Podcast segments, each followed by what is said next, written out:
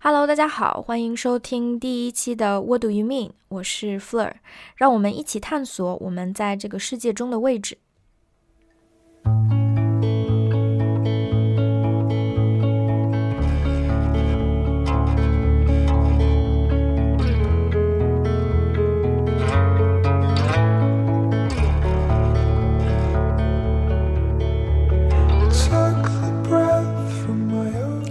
实我想做这样一期节目已经挺久了，因为一直因为种种原因没有下定决心开始。现在终于有时间，有这个决心，嗯，有动力去开始做这个事情，我还是挺满怀期待的。然后希望能把它做成一件对自己，然后对收听的人都比较有意义的一场体验吧。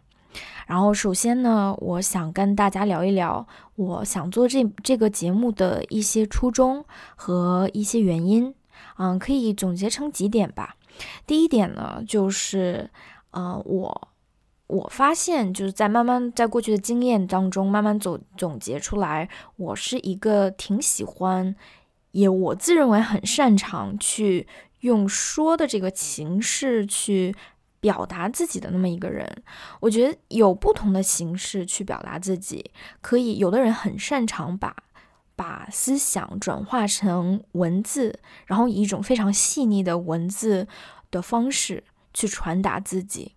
也许其他人会用，假如说去画画呀，甚至用音乐去表达自己。我觉得像我，我比较喜欢。就是很直接的把想的事情说出来，甚至在对话的这个过程当中，跟另外一个人的一个啊 back and forth 的一个交流，一个思想上的碰撞，是我比较啊非常非常享受的一个过程。然后另一方面是，我觉得自己是一个比较喜欢思考的人，啊，小的时候他看起来，我我看起来是那种特别喜欢纠结，什么都刨根问底。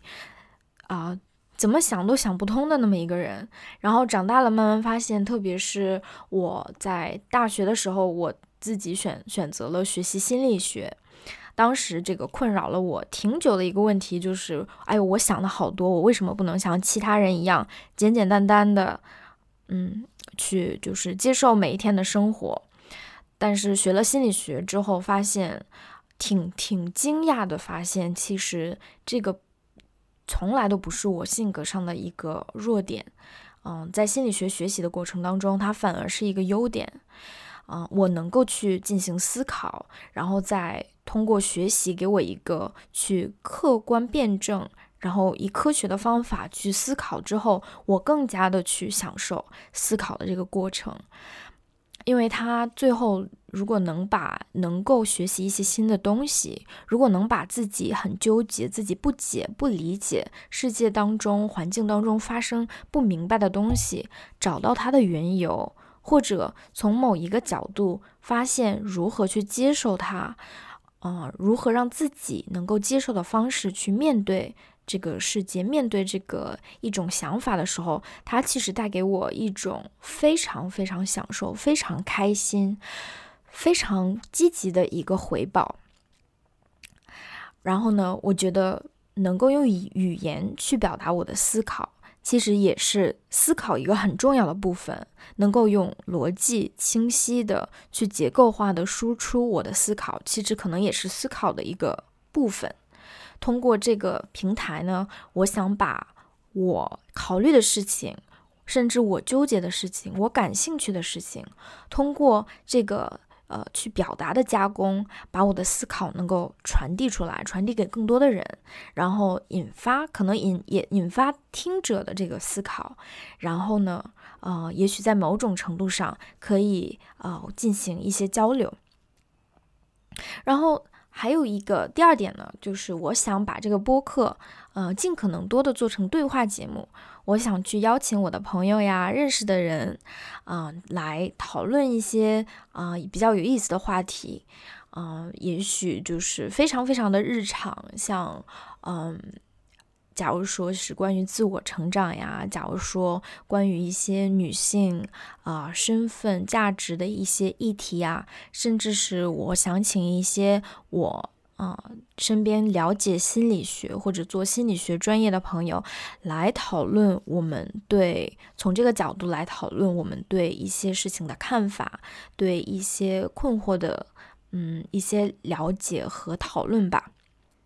然后我认为，嗯，我其实想在现在的这个这么忙碌的一个节奏的社会当中，能够有机会和另外一个人进行如此坦诚、深层次的交流，是至少我来看是非常非常来之不易的一个事情。甚至特别是那个交流的人，他不是你最好的朋友，你们不是那么那么的了解。双方能够信任彼此，能够敞开心扉的去聊，可能甚至有的时候是比较呃比较 vulnerable，嗯的一些话题，甚至比较个人的话题，不是一件非常容易的事情。所以想借助播客的这个这样一个媒介，就把它作为一个像借口、一个缘由一样，能够和更多的人。去讨论一些可能平时日常没有办法去触及的话题，没有办法去触及的思考的啊一些深度和它的就是嗯 granular granularity 吧，嗯好的，然后下一个呢就是下一个原因，第三个原因就是我自己在。最近，呃，会发现一些我很喜欢的播客，很喜欢的主播。我有一个想法，就是有一些人，我可能已经关注他，啊，了解他在社交媒体上他是一个怎么样的样子。但是自从听了他的播客之后，我觉得他跟我的距离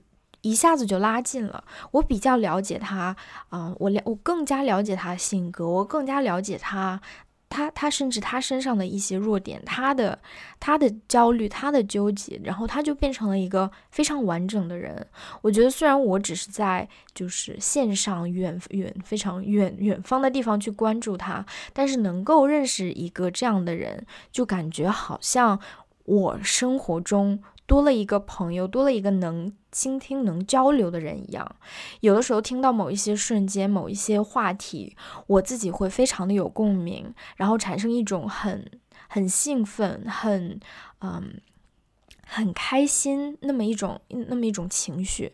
嗯，对我呢也产生了非常积极的影响。所以我就一直想跃跃欲试的想说，哎，我我也想把我自己啊喜欢的话题，我自己。我自己纠结的东西，我自己的思考，能够以这样一种形式表达出来，能够让更多的人听到，然后能够让他们产生共鸣，甚至如果他们有不同的思考，有不同的想法，也能够让反，就是从某种程度上反馈给我。嗯，然后我觉得这个真的是一个可能会是一个非常有意义的媒介。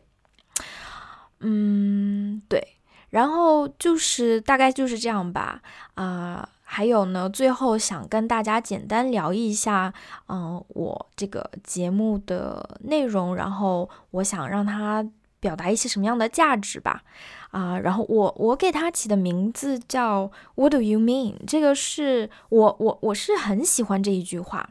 因为